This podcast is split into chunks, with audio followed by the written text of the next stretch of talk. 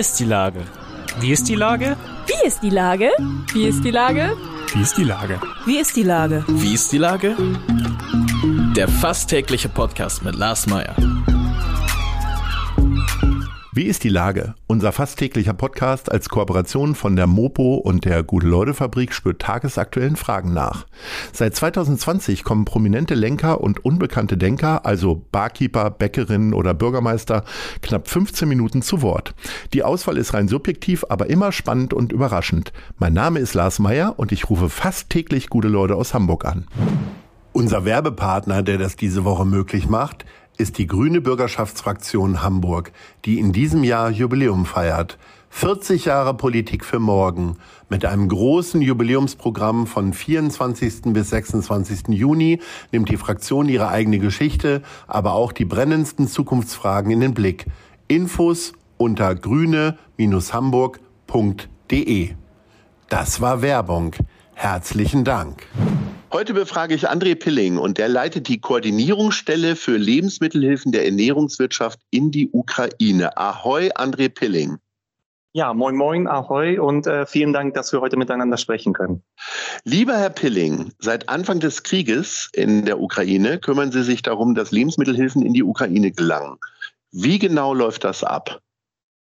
Ja, wir haben hier in Hamburg in der Handelskammer hinter dem Rathaus äh, die Gelegenheit bekommen, unser Büro, die Koordinierungsstelle zu etablieren. Es fing ja mit dem Angriffskrieg äh, Russlands auf die Ukraine am 24. Februar an, wo uns dann auch viele Anrufe aus der Ukraine erreicht haben, weil wir in diese humanitäre Katastrophe, Versorgungsengpässe mit Lebensmitteln gelaufen sind und wir schnell reagieren mussten. Also wir brauchten ein Instrument, mit dem wir dann auch die Versorgung von Lebensmitteln gewährleisten konnten.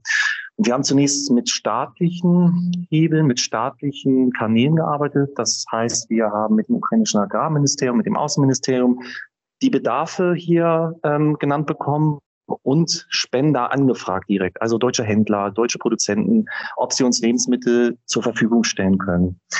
Danach haben wir uns dann etwas weiterentwickelt, weil dieser staatliche Kanal sehr, sehr stark über die Schiene, über Containerverladung auch gelaufen ist, über Hubs in Polen. Ich vergleiche das immer so ein bisschen mit der Metapher eines Tankers. Wir sind ja Hamburger. Da hatten wir halt einen großen Tanker, der auch äh, Volumina stemmen konnte und, und die in die Ukraine liefern konnte. Wir haben dann aber auch gesehen, dass wir ein kleines Schnellboot brauchen und haben einen weiteren Hub eröffnet, also den zweiten Strang, der auch an der polnischen Grenze ist. Und dort werden die Spenden angeliefert vom deutschen Handel und von der Industrie und dann von den Ukrainern rübergeholt und das auch mit kleinen Sprintern. Also wir arbeiten mit vielen NGOs zusammen. Wir haben mittlerweile über 30 NGOs in unserer Liste, die unsere Spenden bekommen. Und wir haben über 60 Spenderorganisationen. Und unsere Aufgabe ist es genau, ähm, diese beiden Stränge zu koordinieren. Das heißt, die Spenden mit den Empfängern zusammenzubringen über diese beiden Kanäle. Jetzt haben Sie das so ähm, relativ nüchtern erzählt. Aber der Anfang der Aktion bei Ihnen ist ja weitaus aufregender, als man das annimmt. Denn Sie sind ja im doppelten Sinne Ukraine-Spezialist. Sie haben vor dem Krieg über fünf Jahre in Kiew gelebt und wurden bei Ausbruch des Krieges selber auch evakuiert. Äh, was war denn Ihre Aufgabe in Kiew und äh, wie war das dann damals, als der Krieg ausbrach?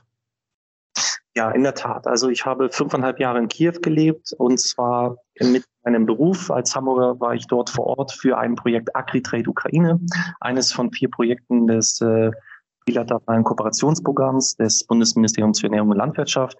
Wir haben in diesen fünfeinhalb Jahren ukrainischen Unternehmen geholfen, im Rahmen des tiefgreifenden und umfassenden Freihandelsabkommens mit der EU ähm, Waren in den europäischen Markt zu bringen. Wir haben erklärt, was äh, man braucht, um erfolgreich Export betreiben zu können. Wir haben Kammern und Verbände dort ausgebildet. Wir haben Bücher geschrieben in ukrainischer Sprache, zum Beispiel über Bioanbau. Haben also wirklich Rad und Leute bereist. Ich selbst bin mit Nachtzügen ähm, in den Orten auch gewesen im Osten, die jetzt leider in den Nachrichten stehen, Kramatorsk, Severodonetsk. Und habe natürlich auch das Land kennengelernt in diesen fünfeinhalb Jahren. Ähm, habe ein Team dort vor Ort gehabt mit sechs Leuten in Kiew ja, und dann, als es sich abzeichnete im Februar diesen Jahres, ähm, gab es halt auch die ähm, klare Warnung, man müsste jetzt ausreisen, weil äh, dieser ja, drohende Konflikt zu eskalieren äh, drohte und uns der Krieg kurz bevorstand. Und dann hatte ich äh, kurz Zeit, meine Koffer zu packen, von einem auf den anderen Tag. Ähm, wenn man fünf Jahre dort lebt, man hat eine Wohnung, man hat Freunde, man hat Bekannte, man hat seine Unterlagen dort. Das war sehr, sehr kurzfristig und wurde dann nach Deutschland zurück ähm. Was ja auch richtig war unter den, den Entwicklungen, die wir jetzt gesehen haben. Ja, und dann haben mich halt wirklich in der Tat, äh, ich, ich war am 24.02. Ähm, abends am Arbeiten und habe dann nebenbei die Nachrichten gehört und dann kam diese Rede von Herrn Putin und habe dann in meinem Haus äh, ja meine meine Frau dann geweckt als diese Rede zu Ende war und meinte sie, meinte, sie müsste jetzt, äh, und habe sie darauf hingewiesen, sie müsste jetzt vielleicht mal mit ihren Eltern sprechen, weil diese Drohung dort in der Ukraine veröffentlicht wurde. Und dann nahmen die Dinge ja auch ihren ähm, schrecklichen Lauf. Und dann am Samstag darauf schon, also wir sprechen jetzt von der Nacht Mittwoch bis äh, Samstag, das sind gerade zweieinhalb Tage, haben uns dann die ersten Anrufe erreicht hier, ähm, wenn sie da Projektleiter waren in Kiew, von Kollegen, von äh, Behörden, von staatlichen Institutionen, die gesagt haben, wir haben eine Versorgungsnotlage, die kommt. André, kannst du uns helfen? Schaff rüber, was du kannst. Dann habe ich zunächst meine alten Kontakte. Ich äh, komme aus dem Handel. Ich habe früher mal als Einkäufer gearbeitet hier bei einem großen Handelsunternehmen. Habe ich die halt auch ähm, angerufen und wir haben dann dankenswerterweise schon am 2.3. die ersten LKWs ähm, ja, an die polnischen Hubs bringen können. Die wurden dann in die Ukraine gebracht dafür sind wir sehr, sehr dankbar. Und dann wurde halt auch diese Aktion immer größer und unser Bundesministerium für Ernährung und Landwirtschaft hat dann sehr, sehr schnell, und dafür sind wir auch dankbar, die Koordinierungsstelle ins Leben gerufen, so dass wir dann auch offiziell diese Spendenaktion aus Hamburg immer weiter ähm, vergrößern konnten und, und mehr Hilfe leisten konnten, in der Tat. Naja, und Sie können sich vorstellen, ähm, dass das nicht nur der Job ist, der, der jetzt gewisse ähm, Anforderungen reinstellt, sondern natürlich auch die Anrufe von den ganzen Bekannten. Wir haben 400.000 Firmen in der Ukraine in der Datenbank. Meine Kolleginnen, die saßen die ersten Nächte in Kiew im U-Bahn-Schacht. Ja. Ähm, wir haben versucht, die Leute natürlich auch über ähm, die Grenze zu holen. Ich habe selber bei mir eine Familie aufgenommen, drei Geflüchtete. Wir haben in unserem Ort dann eben, ich wohne im Kreis Segeberg, eine Sammelstelle eingerichtet noch mit einer gemeinnützigen Organisation. Ähm, das war wirklich die, die intensivste Zeit, als dieser Krieg ausbrach. und nun gut, jetzt haben wir mittlerweile in dreieinhalb Monaten über 360 Lkw an Spenden bekommen von der deutschen Ernährungsindustrie, vom Handel und äh, über 30 Millionen an, an Gütern dort auch ähm, in die Ukraine bringen können. Und dafür danken wir allen. Sie sind jetzt quasi ja professioneller Helfer, sind aber ja auch sehr, sehr emotional gebunden. Das hört man ja auch in Ihrer Stimme äh, und äh, quasi die Andeutung der Erzählungen mit den ganzen privaten und sozialen Kontakten. Äh, wie sehr können Sie denn die Nachrichten noch verfolgen? Ja, vielen Dank für diese Frage, weil das ist auch ein Aspekt, der natürlich in der täglichen Arbeit ähm, nicht nach außen dringen sollte oder, oder, oder im Vordergrund stehen sollte. Aber ich kann Ihnen sagen, ähm, wenn Sie dort diese engen Beziehungen haben, die ganzen Rahmenbedingungen, die Nachrichten, das macht schon was mit einem. Ähm, die ersten Wochen bin ich mit dem Telefon aufgewacht, natürlich mit dem Telefon schlafen gegangen. Und das Erste, was man in, in dieser Situation tut, das ist natürlich das tagesaktuelle Geschehen zu verfolgen. Und insbesondere die Orte, die man jetzt besucht hat, wo man bekannte Freunde hat. Ja, ich habe Kollegen in Kiew, die sind in unserem Alter. Die haben sich in den ersten Wochen bei den regionalen Selbstverteidigungstruppen eingeschrieben. Ja, das, das ist unfassbar, wenn man sich das einfach vorstellen muss, dass, dass so ein Krieg wieder ausbrechen konnte in unserer Zeit. Das sind Erzählungen, Geschichten, die, die kennen wir noch von unseren Großeltern. Aber dass Freunde, Bekannte in, in, in, in Luftschutzkellern oder in, in Bahnschächten sitzen und, und nachts die, die äh, Luftsirenen dort äh, heulen, ähm, das geht nicht spurlos an einem vorbei. Natürlich haben wir auch im familiären Bereich ähm, immer noch ähm, Verwandte, die in Städten in der Ukraine sitzen, die mitunter beschossen werden. Und ähm, da muss man schon schauen, dass man auch mitunter mal einen Ruhepunkt findet und sich mal rausnimmt, um dann die Energie auch wieder für, für die eigentliche Aufgabe, und zwar das Sammeln der Spenden, zu haben. Aber ich kann Ihnen auch sagen, ähm, dass es einen sehr, sehr motiviert, wenn die Danksagungen einen auch erreichen. Wir bekommen sehr, sehr viele Rückmeldungen, ähm, ob wir Bilder geschickt bekommen von Menschen, die, die unser Brot bekommen. Wir arbeiten auch mit der Brotbrücke zusammen, da wird frisches Brot gebacken. Kinder, wo die Babynahrung angekommen ist. Wissen Sie, wenn Sie sehen, zwei Tage später hat ein Kind eine Milch in der Hand oder, oder äh, da wurde jemandem Essen gegeben, der seit drei Tagen darauf gewartet hat, dann wissen Sie halt, dass Sie alles richtig gemacht haben. Und naja, wir brauchen weitere Spenden, weil wie in jeder Krisen- oder Kriegssituationen ist es so, dass natürlich ähm, die Spendenflut etwas abnimmt, aber wir befinden uns gerade in einer Lage, wo in den Südostgebieten der Ukraine weiter gekämpft wird und die Nachfrage nach Lebensmitteln steigt. Wir hatten hier auch Bürgermeister schon bei uns in der Koordinierungsstelle, die direkt äh, hergekommen sind und gesagt haben, ich habe 120.000 Flüchtlinge zu versorgen. Ähm, es gibt Städte, wo die Wasserversorgung jetzt, das haben wir gerade heute von Nico Live zusammengebrochen ist und gefragt wird, könnt ihr uns helfen mit, mit, mit Wasser? Ja, also es kommen jeden Tag neue Nachrichten und ich, ich würde darum bitten auch, ähm, dass wir uns nicht äh, an diesen Krieg gewöhnen, weil dieser Zustand darf nicht als normal hingenommen werden. Momentan verschlechtert sich die Lage gerade noch etwas. Es gibt aber auch Gebiete wie zum Beispiel in Kiew, wo die Versorgung sich beruhigt hat. Das muss man auch sagen. Dort sind die Supermärkte wieder einigermaßen gefüllt, aber unsere Koordinierungsstelle kennt die Bedarfe und versucht dann auch zielgerichtet zuzuführen.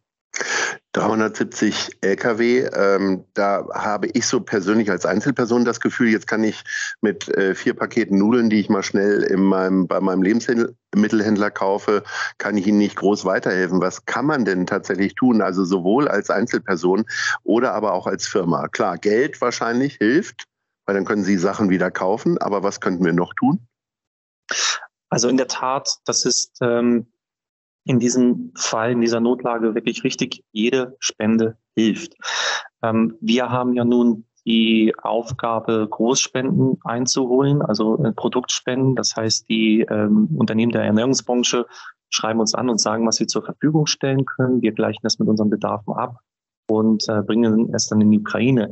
Einzelpersonen, da empfehle ich, dass sie sich an die Hilfsorganisation, Hilfsorganisationen wenden, die ja vor Ort auch in Hamburg aktiv sind, zum Beispiel der Hilfsstab, der Norddeutsche Hilfsstab für die Ukraine. Ähm, es gibt in äh, den umliegenden ähm, Gemeinden in Hamburg, in Stadtteilen auch Sammelstellen und dort wird dann ja auch gebündelt zugeführt. Also selbst die vier Pakete Nudeln ähm, wenn die morgen in einer gesammelten Lieferung dann wieder in Verteilzentren und in der Ukraine sind es viele Städte, die dann auch kleinere Verteilstellen haben, wo die Leute sich das abholen können, ankommen, dann haben sie jemandem geholfen in der Tat. Ja, und deswegen möchte ich da auch keine Spende ähm, unterschätzen oder oder ähm, äh, geringschätzig irgendwie betrachten. Jede Spende hilft. Und wenn jemand nicht in der Lage ist, vielleicht Lebensmittel direkt zu spenden, sondern er möchte sich finanziell beteiligen, dann gibt es auch die Hilfsorganisationen, äh, die natürlich deutschlandweit aktiv sind, die, die bekannten Organisationen wie die Caritas, aber auch gerade hier in Hamburg der Hilfsstab Ukraine, weil sie unterstützen vielfältig. Sie arbeiten sehr gut mit unserer German Food Bridge zusammen und sie haben auch Möglichkeiten, Geflüchtete oder auch äh, Kinder zu betreuen, was unsere Stelle jetzt nicht kann. Das führt uns tatsächlich schon zu unserer Top 3, zum Abschluss unseres Gesprächs. Äh, Sie haben so einen guten Überblick äh, offensichtlich. Äh, was sind denn gute, tolle gemeinnützige Initiativen hier aus Hamburg? Also möglicherweise nicht nur für die Ukraine-Hilfe, aber wahrscheinlich wird die ein oder andere Sache da vorkommen. Was ist denn Platz 3? Also als Platz drei, wobei ich eigentlich von einem Ranking absehen möchte, weil alle tolle Arbeit leisten. Sowieso auch die äh, Initiativen übrigens, die jetzt nicht genannt werden. Absolut, absolut. Wir haben tolle äh, freiwillige äh, NGOs, gemeinnützige Organisationen, die sich massiv äh, engagieren. Aber wir wollen uns mal auf die, die drei fokussieren, die mir sozusagen auch ähm, da gerade einfallen. Ähm, zum einen der schon genannte Norddeutsche Hilfsstab für die Ukraine, der wurde von Ukrainern hier ins Leben gerufen mit Ausbruch des Krieges. Und die haben wir auch in drei Monaten ähm, sehr starke äh, Hilfsleistungen in, in jedwede, jedwede Richtung geleistet. Also für Geflüchtete, Bildungsangebote. Sie organisieren kulturelle Veranstaltungen. Sie helfen bei der Vermittlung von Wohnungen. Ähm, wir haben mit Frau Dr. Ulan jemand, der medizinische Geräte einsammelt und äh, die Uni Ukraine bringt. Das ist hier in Hamburg äh, geboren und entstanden und ähm, das ist eine ganz, ganz tolle Organisation, die sehr, sehr schnell diese Infrastruktur aufgebaut hat. Hilfe-ua.de. Sehr schön. Platz zwei. Also Nummer zwei. Nummer zwei, das ist der Verein Bürger helfen Bürgern e.V., die Freiwilligenbörse Hamburg für mich ein Verein, der seit Jahren schon in der Stadt äh, bekannt und aktiv ist, allerdings äh, vielleicht noch nicht allen, weil auch unser soziales, äh, kulturelles Miteinander lebt von dem freiwilligen Engagement. Und hier können Bürger sich engagieren in vielfältiger Form. Sie finden auch äh, Trägerorganisationen. Das kann zum Beispiel die Hausaufgabenhilfe sein im Stadtteil. Das kann die Einkaufsdienstleistung für Rentner sein, wenn jemand nicht mehr gut zu Fuß ist. Und das stärkt das Gemeinwohl. Und ähm, die Adresse lautet äh, www.engagement-hamburg.de. Sie organisieren hier auch ähm, Veranstaltungen, zum Beispiel die Freiwilligen Börse, die Jobbörse in der Handelskammer. Es lohnt sich auf jeden Fall mal einen Blick auf die Webseite. Und äh, wer in seiner Freizeit sich ehrenamtlich oder sozial noch engagieren möchte, findet hier tolle Angebote, das zu tun. Und Platz eins? Platz eins für mich wirklich ein, ein ganz äh, besonderes Beispiel toller Verknüpfung nachhaltiger Entwicklung mit wirtschaftlichen und ähm, sozialem äh, gemeinnützigen Engagement. Das ist Viva Con Aqua.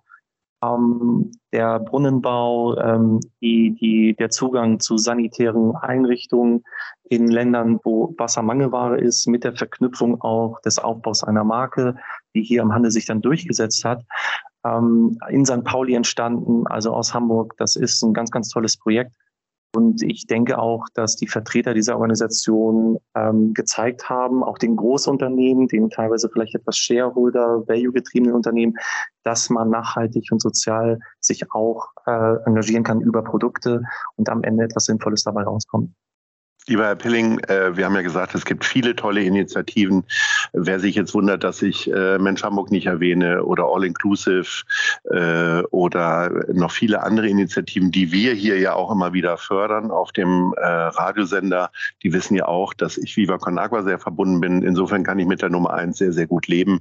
Aber Hanseatic Help beispielsweise soll ja auch noch genannt werden. Also es gibt sehr viel Möglichkeiten zu helfen. Man muss sich halt nur irgendwann am Ende entscheiden und äh, den Schritt machen.